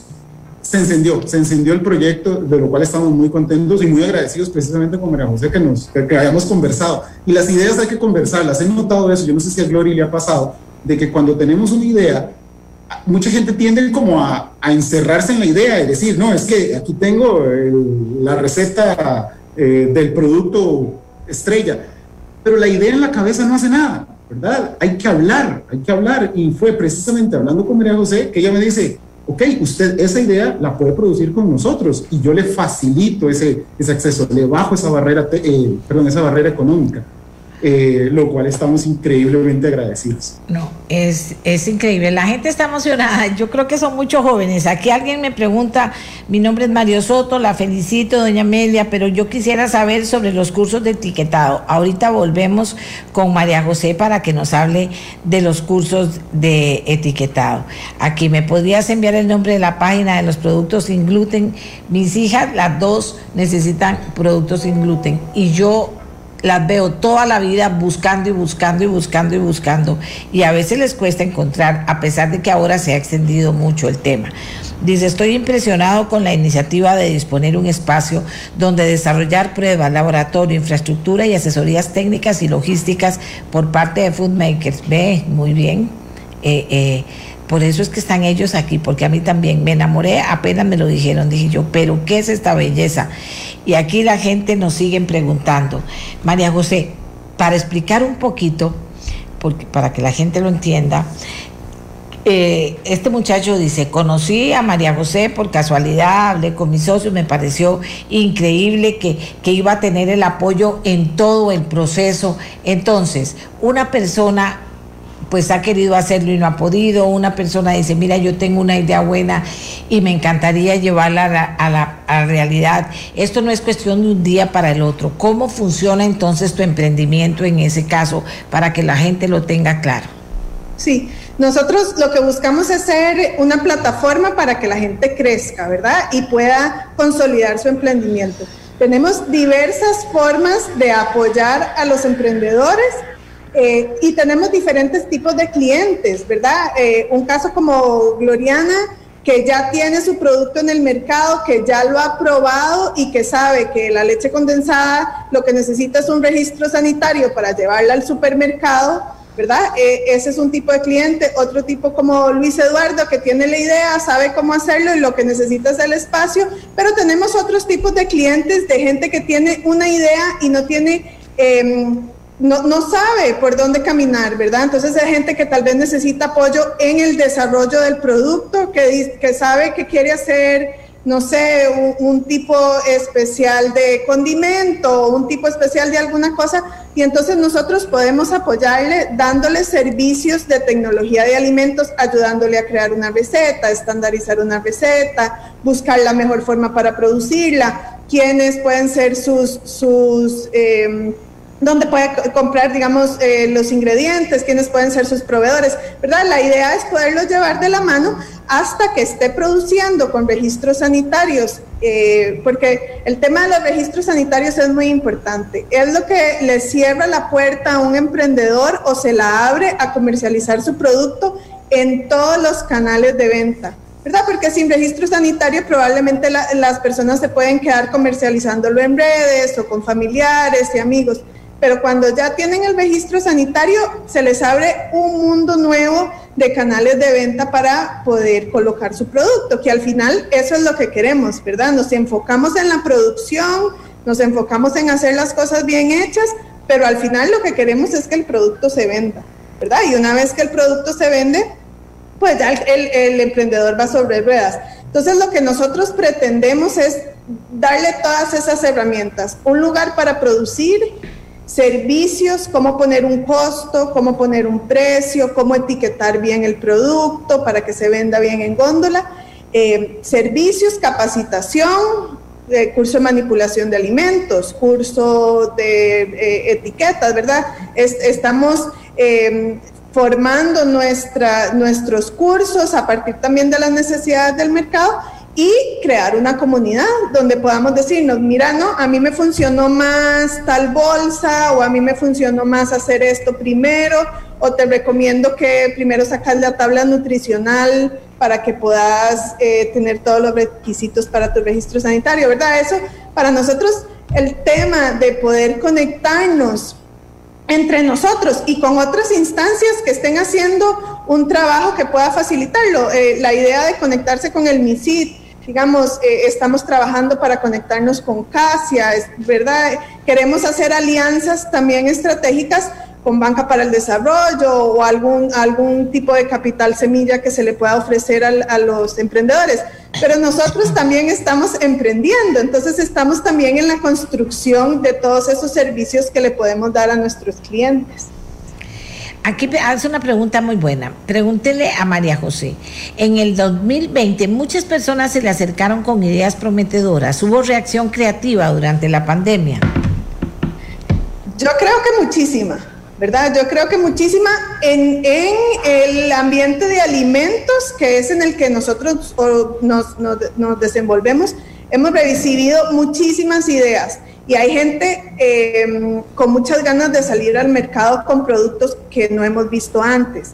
Em, a mí me parece que la situación económica del país llevó a la gente a poner a su cabeza trabajar, ¿verdad? A buscar otras opciones cómo desarrollarse personalmente o profesionalmente, ya sea por diferentes circunstancias, que perdieron el trabajo o que necesitaban eh, hacer crecer su negocio en cierta forma o la otra. Entonces sí, para responder la pregunta, sí, yo creo que hay mucha gente que a partir de la adversidad eh, creó ideas nuevas y que está en ese proceso de, de consolidarlas. Ahora, algo para que la gente comprenda, dice, pero son solo proyectos eh, alimentarios o alimenticios. ¿Por qué? Otros proyectos, entonces para que le explicas por qué, eh, eh, porque por algo ella habla con tanta propiedad, tiene toda la infraestructura, tienen todo el conocimiento en, en eso. Entonces eso para mí también es una virtud de, de, ustedes, pero ¿cómo le, ¿cómo le explicamos esto, María José? Sí, señora. nosotros emprendemos este negocio de food makers para apoyar a otros emprendedores desde nuestro conocimiento, ¿verdad? Y desde nuestra experiencia. Y el conocimiento y la experiencia que tenemos es en productos alimenticios. Claro. Eh, el, laboratorio, se, bueno, es un espacio nuevo 100%, todos los equipos están siendo estrenados por nuestros clientes en este momento. Eh, ¿verdad? Se crea a partir también de las necesidades que, imponen las diferentes instituciones que regulan el tema alimenticio y también a partir de nuestro conocimiento, ¿verdad? Sabemos que una marmita de tal tamaño tal vez es lo que busca más gente, o digamos en el caso de Glory tenemos dos hornos, uno para productos gluten free y otro para productos regulares, ¿verdad? Entonces, todo lo que creamos es a partir de nuestro conocimiento y experiencia. Y sé que hay muchas otras formas de que emprendimientos en otros temas puedan irse desarrollando y, irse, eh, ¿verdad?, consolidando. También en el caso de nosotros eh, es en el tema de productos alimenticios. Bien, aquí nos dice, hay mucha gente, dice, tengo un emprendimiento en agricultura de precisión. Me gustaría darles información para que me ayuden a consolidar. ¿Qué les respondes? Si tiene que ver con producción de alimentos en un espacio diseñado para eso, con muchísimo gusto, por favor escríbanos, puede ser a través de las redes sociales, que es Foodmaker CR, tanto en Facebook como en Instagram, o si no me pueden escribir directamente a mí, que mi correo es marijo arroba foodmakers.cr. Me pueden escribir y hacerme las preguntas que, que tengan que hacer si el tema, digamos, está dentro de nuestra cobertura, con muchísimo gusto les damos información y, tratamos de, echarles una mano. Vos decís que muchas ideas, ¿cuáles, aparte de estas dos que son también muy creativas, cuáles otras ideas eh, recibiste que te llamaron la atención y que han podido llevar de la mano? Sí, hay, hay bastante, em, bueno, nosotros hemos tenido muchos acercamientos y estamos trabajando con personas que están haciendo productos congelados, por ejemplo. Ese es una, una, un tema que anda como muy, em, muy, muy cercano a nosotros, gente que está tratando de resolver em, una necesidad específica del mercado y de sus familias, ¿verdad? Dar, productos ya cocinados, eh, productos congelados y hay gente, hay mucha gente también tratando, perdón, de desarrollar productos o recetas de sus familias. Eso es bien interesante, ¿verdad? La, receta de mi abuelita, de, digamos, de los pepinillos de mi abuelita o de la chilera de mi abuelita o verdad y, gente tratando de hacer su realidad familiar y, sus gustos familiares tratando de desarrollarlo en un producto puntual eso eso también nos ha llamado muchísimo la atención gente tratando de hacer cosas más tradicionales también. Bueno, fíjate que aquí me dice alguien, yo soy embelesado con esta iniciativa, me parece inteligente y oportuna. El INA o egresados de ahí tienen con esta iniciativa un empujón, claro, eso es cierto. Eh, pero también es cierto que eh, hay que, digamos, María José, te pregunto, hay que llegar con la idea avanzada como práctica. Si mi abuelita hacía unos pepinillos excelentes que yo creo que puedo vender, mira, aquí te los llevo, te los pongo, te comunicas con ellos virtualmente eh, por Zoom o, es, o tenés allá un lugar en el que llega la gente, ¿cómo funciona? Sí, entre más avanzada esté la idea, más eh, rápido es el proceso, ¿verdad? Eso la gente tiene que entenderlo, que para sacar un producto alimenticio se requiere una inversión en tiempo importante, ¿verdad? No es que hoy tengo una idea y mañana ya mi producto está en el mercado. Eh, eso es importante aclararlo porque tal vez tenemos eh, expectativas que no son las correctas. El trabajo, digamos, que ha hecho eh, Gloriana desarrollando sus productos es una inversión de tiempo, ¿verdad? Por eso es que ella ya probó que los cupcakes no eran lo que le servía y que al final la leche condensada es su producto estrella. ¿Verdad? Entonces sí requiere tiempo. Entonces, entre más avanzada esté la idea, más, eh, más fácil podemos nosotros eh, apoyarle eh, con los servicios de tecnología de alimentos para llegar, digamos, a un producto final y que ya pueda producirlo. Pero si tiene una idea que no está tan avanzada, nosotros le podemos dar los tips o los lineamientos o los pasos a seguir que esa persona necesitaría para eh, ir cumpliendo para llegar a, un producto final. Entonces, si, si tienen una idea, nosotros podemos darles cuáles serían los pasos a seguir para poder desarrollar esa idea con mucho gusto. Vean qué belleza, les voy a decir una cosa, esta es la nueva forma Así van a nacer ideas maravillosas y productos extraordinarios en el mundo. Los jóvenes tienen otra manera de hacer las cosas y ahora hay otras herramientas para hacerlas. Y ese espíritu de unámonos en grupo para ver eh, las fortalezas de cada uno y salir adelante. O yo tengo lo mío y puedo ayudarte con, con lo que vos estás haciendo. Eso es muy importante.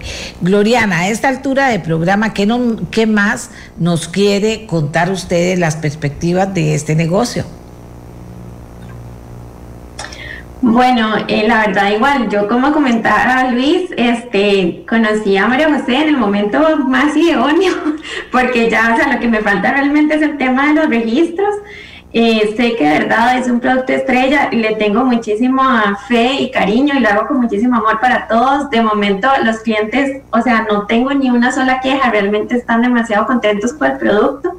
Entonces, mi, mi, idea, digamos, de, llevar el, mi emprendimiento a otro nivel es poder entrar en cadenas de supermercados, porque si es algo que obviamente las personas me preguntan mucho. Al inicio de la pandemia era muy sencillo hacer todos los envíos porque las personas realmente no estaban saliendo de sus casas. Sin embargo, ahora que ya tenemos un poquito más de apertura, las personas sí les gustaría poder ir y conseguir el producto en algún lugar específico, ¿verdad? Entonces, eso es en lo que estamos trabajando ahorita. Igual continuamos en el desarrollo de productos nuevos. Tengo una lista, ¿verdad? Porque como decía María José, esto requiere de tiempo, de pruebas, de recetas, de costeo. Se aprende un montón, o sea, un montón de cosas de verdad que, que uno dice, wow, no hay universidad, no hay, no hay carrera que le pueda enseñar a uno tanto en, en, un tiempo realmente corto, ¿verdad? Porque, porque la idea es ir avanzando lo más rápido posible de una forma eh, sos, eh, pues que sea consistente, ¿verdad? Y que al fin de cuentas logremos llegar realmente al mercado que queremos y demás. Eh, pero ese sería como mi siguiente paso y yo siempre les digo a todos que estén súper pendientes de las redes para que vean los nuevos productos. Yo paso haciendo como encuestas en las stories para ver qué, qué, cómo quiere, qué quiere el mercado de nosotros, qué otros snacks se les ocurren, qué otros sabores les gustaría tener en el mercado y de esa forma poder innovar también nosotros. Ok, son puros snacks. Sí, la idea de, del nombre, ¿verdad? Que es Bite Cooker, es como esa, bueno, a mí me encanta la cocina, ¿verdad? Y entonces son bites, son cosas pequeñitas. Entonces, la idea es, este, sí, pues producción de cosas que podamos llevar a los lugares, como las almendras caramelizadas, que no las podemos comer de momento, o las galletitas, que son perfectas con el café o con un tecito. Entonces, siempre la idea es como que sea algo pequeñito, un snack, algo, un bite. Y ya ha llegado a, a al punto de equilibrio, digamos, ya está produciendo tu empresa para poder seguir adelante. Ah, sí, eso ha sido algo, bueno, yo soy administradora de empresas de, profesión y el tema como de costeo y, de todo el tema financiero, ¿verdad? Pues obviamente es como el área de conocimiento original que tengo, entonces eso siempre lo he tenido como súper ordenado, organizado y la empresa, o sea, desde que empezamos, a pesar de que mi inversión fue relativamente poca porque era para tener las recetas y probar. Eh, pero yo siempre estuve muy pendiente de que con lo que ganaba las ventas poder, digamos, comprar de nuevos suministros o como para tratar de ir dando vuelta al dinero, a la inversión que hice inicial y pues no tener que tener endeudamientos o cosas grandes eh, de momento porque yo considero que todavía no son necesarias. Entonces el negocio sí, sí es rentable, es algo de lo que, de lo que también analicé al inicio, ¿verdad? También he tenido asesores financieros eh, alrededor eh, no ha sido como un trabajo que he hecho sola, he tratado siempre de, estar compartiendo con personas que realmente me, me aporten, ¿verdad? También en una, en, en, pandemia iniciando, estuve dentro del, del negocio de Pimiento Rosa, que ellos tenían un marketplace donde estaban impulsando emprendedores. Y bueno, Mari, que es la encargada de Pimiento Rosa, igual nos dio un montón de cursos, nos ayudó un montón. Eh, y nos ha dado mucho conocimiento y también tenemos como ahí otra red que quedamos de amigos emprendedores, ¿verdad? Donde siempre nos ayudamos como en temas de, de envases, de proveedores, porque en realidad ese, toda esa cadena se va dando, como decía Luis, conforme uno va hablando con personas y uno se va dando cuenta de que hay mejores prácticas que se pueden hacer, de que hay cosas que se pueden reducir, de que hay personas y contactos con los que uno puede tener nuevas ideas o muchos nos hemos unido, digamos, para el Día del, Amor y la Amistad. Yo me uní con una chica que fue una amiga que conocí en Pimiento Rosa. Hicimos unos paquetes, ella tiene tablitas que, de quesos embutidos y todo es sin gluten, entonces le metimos, yo también tengo brownies, entonces era como una tablita dulce salada, tenía los brownies míos y así hemos ido como haciendo también esas alianzas, ¿verdad?, entre emprendedores, porque la idea entre, de todos es pues crecer y, y poder llevar más producto al mercado. Qué interesante. Aquí la gente dice, muy bello programa. Me encanta, inspirador. ¿Por qué los productos son en inglés? Que ahora le voy a pedir a María José que, que, me hable un poquito de eso porque ya estamos terminando el programa.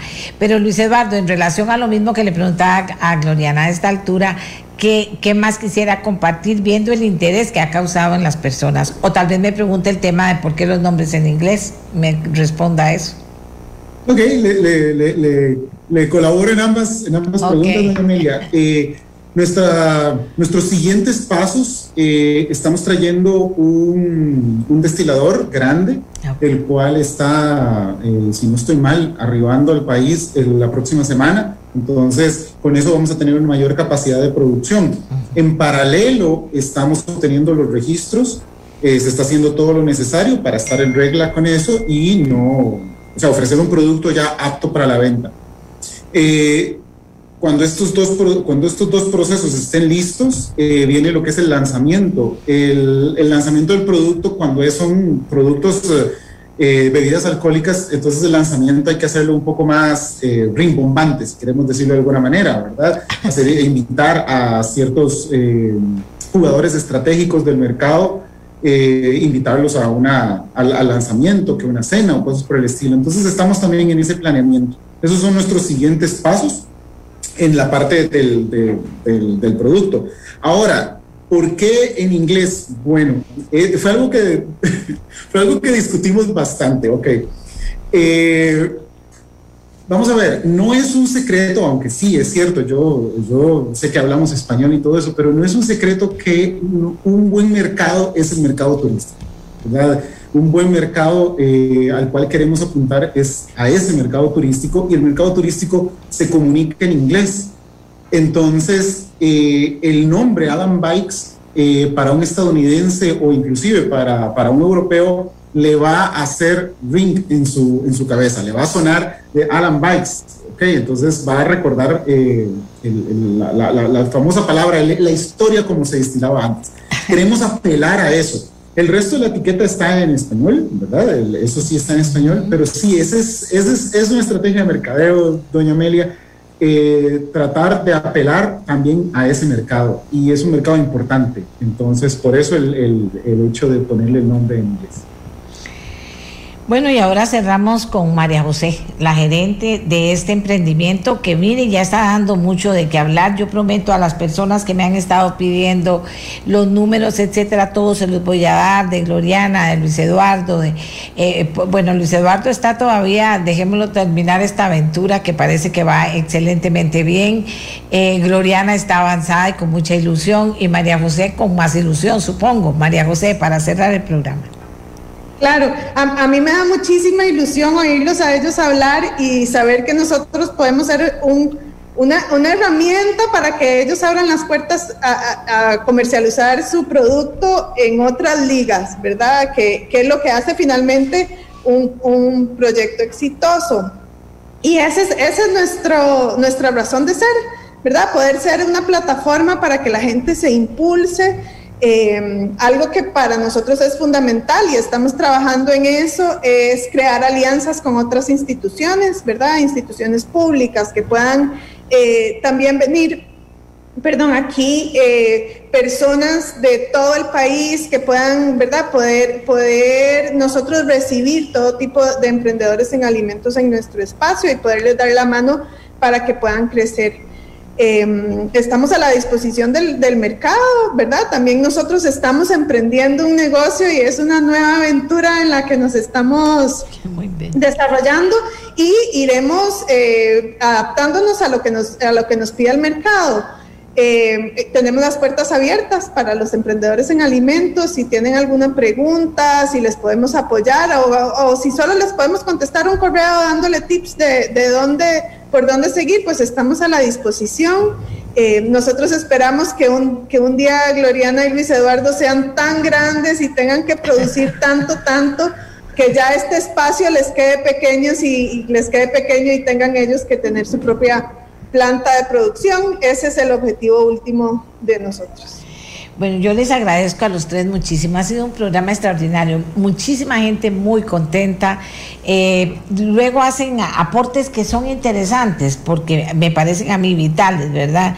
Eh, porque hay que entender qué es lo que está pasando. Es una nueva forma, como digo yo, en el que, que que marca lo que pueden ser los emprendimientos. Sí, es cierto, María José tiene su propio emprendimiento, es esta plataforma. Y de ahí salen muchos emprendedores, pero la plataforma y el emprendimiento tiene muchas cosas que la fortalecen muchísimo. Dice, mm, lo que me parece increíble es que la asesoría viene de personas que tienen la experiencia, el conocimiento, la trayectoria, qué hacer con el tema de los trámites. Y eso es muy, muy diferente a la incubadora de ideas o impulsadoras de ideas que no siempre tienen esa experiencia. Es una iniciativa bonita y muy oportuna. Es, es, correcto, o sea, vean todo lo que, si, si, se trata de alimentos, vuelvo a decir, no de otra cosa, porque ellas están enfocadas, esa es la plataforma y tiene todo el futuro del planeta, el tema de los alimentos y las nuevas cosas que aparecen a cada rato. Pero eh, usted va a tener todo ahí, y va a ir por pasos y de repente perdió mucho tiempo en algo, no, no, ya no lo pierda, esto es lo primero, segundo, tercero, y va a ir acompañado y va a tener una comunidad todo esto es la nueva forma de crecer, de hacer negocios, de ser emprendedores, de tener su empresa y apoyado por alguien que viene o por una familia que viene de una historia muy, muy rica y que la pone también a disposición de todos y todas ustedes si están interesados en el tema. Eh, vamos a ver, aquí me siguen escribiendo. Eh, doña Media, excelente programa. Usted está promoviendo la reactivación económica con este tipo de programas. Dios lo oiga, Santiago, porque ¿qué más quisiera yo? Eh, les agradezco a ellos, les agradezco a ustedes. Vamos a hacer una pausa porque todavía nuestros patrocinadores tienen algo que decirnos, siempre agradeciéndoles a ellos la confianza en nuestro periodismo y en nuestro programa. Ya, ya los escuchamos y si hay chance volvemos. Este es el podcast de Nuestra Voz, una producción de Radio Monumental.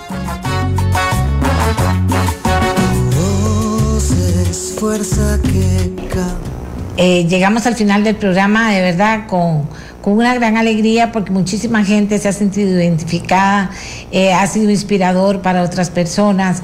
Eh, esta forma de emprender, este nuevo vocabulario, inclusive alguien me dijo, me encantó su programa, realmente estuvo muy cool, sí, porque es otro lenguaje, porque es otra visión, porque es otra manera de hacer las cosas de los muchachos jóvenes, pero exitosos, con conocimiento y con, y con criterio y saben para dónde van y vean lo que han avanzado. Otro día traemos a otros emprendedores más de, por aquí para que ustedes vean que sí se puede siempre y cuando tengan claro lo que van a hacer y hay oportunidades como estas, que es en el campo alimenticio. Nos vamos, Costa Rica. Hasta la próxima semana. Que tengan todos y todas un lindo fin de semana.